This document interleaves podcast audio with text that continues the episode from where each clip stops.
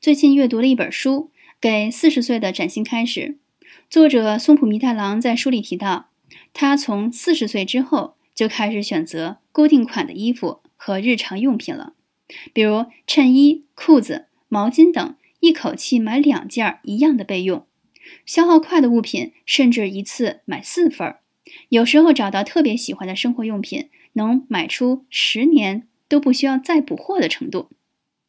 这最后一点。真的有些夸张了，是吧？他认为自己并不是在囤积，而是因为各种特别喜欢和固定的装备有了库存，反而让他很少出门购物，买到足够不再购物。相信一定是少数人的生活方式，而大部分人还是处于囤货多、购买次数一点不降的阶段吧。